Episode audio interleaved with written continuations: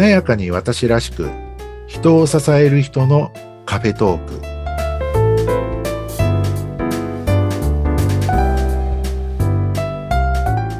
こんにちは西川学です。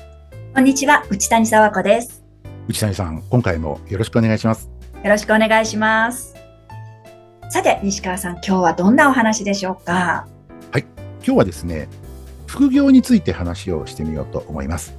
副業？はい最近ね、副業系の会社たくさんありますもんね。そうですよね。出てきましたね。はい、あの、副業って、今までこう書いていたこう副業の服だけじゃなくて、はい、複数という意味のこう副業なんていうところもありますけど、はい、今日は副業を優先するっていうテーマで。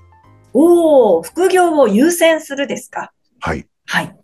そんなあお話をしてみようと思うんですが、まあ、どちらかというと、はい、今日の話は、まあ、例えば独立起業したい人とか、はい、やこう定年退職後の仕事とかやることを考える人なんかが主に当てはまってくるかなとは思うんですけれども、はい、もちろん会社勤めの方もご参考になればと思うんですけれども、うん、いわば、ね、その副業と本業ってあるじゃないですか。はい、で、会社勤めしている人は、まあ、おそらく大半の方が会社の仕事が本業で、うん、自分のやりたいこととか、将来、なんか起業や独立してやっていきたいこと、これを副業っていう位置づけにしてると思うんですね。うん、そうですね。で、ここで、実は、あの、ちょっと気をつけなければならないことがあって、はい、例えば多くの場合、自分がこう、副業でやりたいと思っていること、あるいはこう、できれば将来、まあ、その副業の延長で、まあ、起業とか独立してやりたいって思っていることの、まあ、いわば、ジャンル？はい。いわゆるこう、サーブ、こういう方面でサービスをしていきたい、物販で売りたいとか、稼ぐ方法、要はこのことやっていきたい。なんていうことは、はい。同じことをやっている人たちが、すでにたくさんいることがほとんど。そうですね。誰もやってない仕事なんてないですもんね。ねよっぽどこう、ニッチで稼げるところが見つけられれば別ですけど、はい。で、例えば内谷さんとか僕がやってるような、まあ、講師だったり、はい。チングだったりとか、うん、ね、すでにこう、もう星の数の、こう、そうですね、人がこう、やってらっしゃったりとか するんですけど、はい。あの、そういったこう同じことやってる人たちなんですが、その中でも多くの人たちが今は会社を辞めて、本業として本気で、えー、取り組んでたりとか、はい。ね、あの、会社に勤めてないので、すべての時間をかけてやっているとか、うん、あるいは、まあ、専業主婦の、例えばこう女性、まあ、今女性ばっかりでもないですけど、はい、専業主婦の方だと、育児とか家事はなるべく早く片付けたりとか、時間を工夫して、空いている時間はすべて、ほとんどの時間をかけて、その自分が副業として、え考えていることに、まあ、取り組んでいらっしゃると。はい。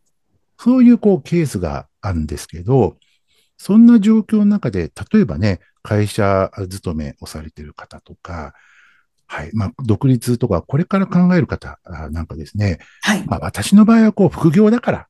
うん。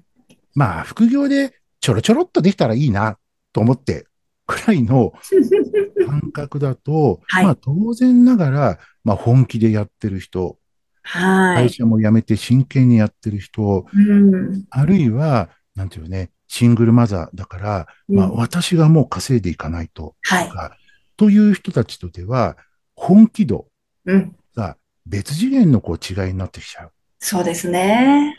で、その結果として、えー、その人の提供する商品とか、サービスの品質、レベル感、あるいは物を作って売る方なんていうのは、うん、その作るレベル感って、実はまるで違ってきたりするんですよね。はい。それはもう、わかります。痛いほどね。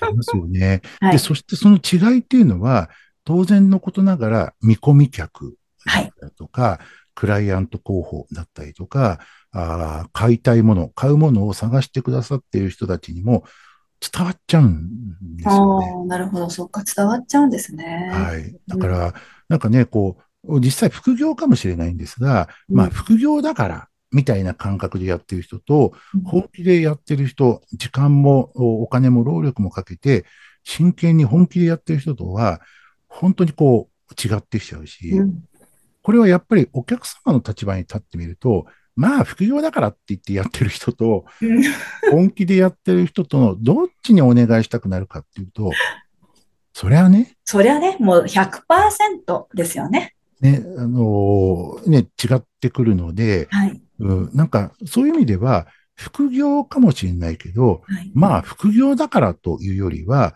むしろ本業のつもりでやると。わ、うん、かります。そうですよね。全力ですよね、うん、はい。おっしゃる通り、全力でやるっていうことですね。だから、あの、副業を本業にするぐらいな、はい。はい、副業と思ってやらないとか、はい、まあね、例えば優先度で言うと、むしろ副業の方を優先するぐらいな、その、まあ、自分が本当にどこまでやりたいか次第ですけどね。力入れるって感じですよね。はい。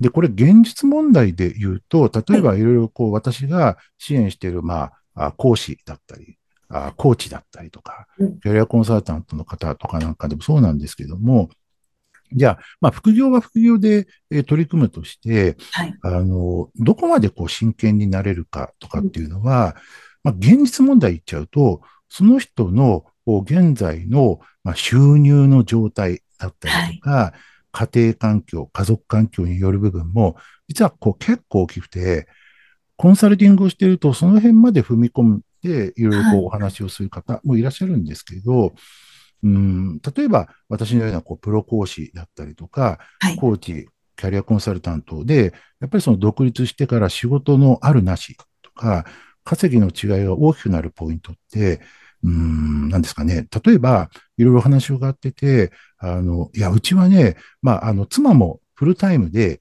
正社員で働いているんで、はい、まあ、私のこう収入が不安定でも、まあ、あの、私が子供の面倒を見りゃいいし、はい。おかげさまで妻も正社員で働いているので、まあ生活はしていけんですよね。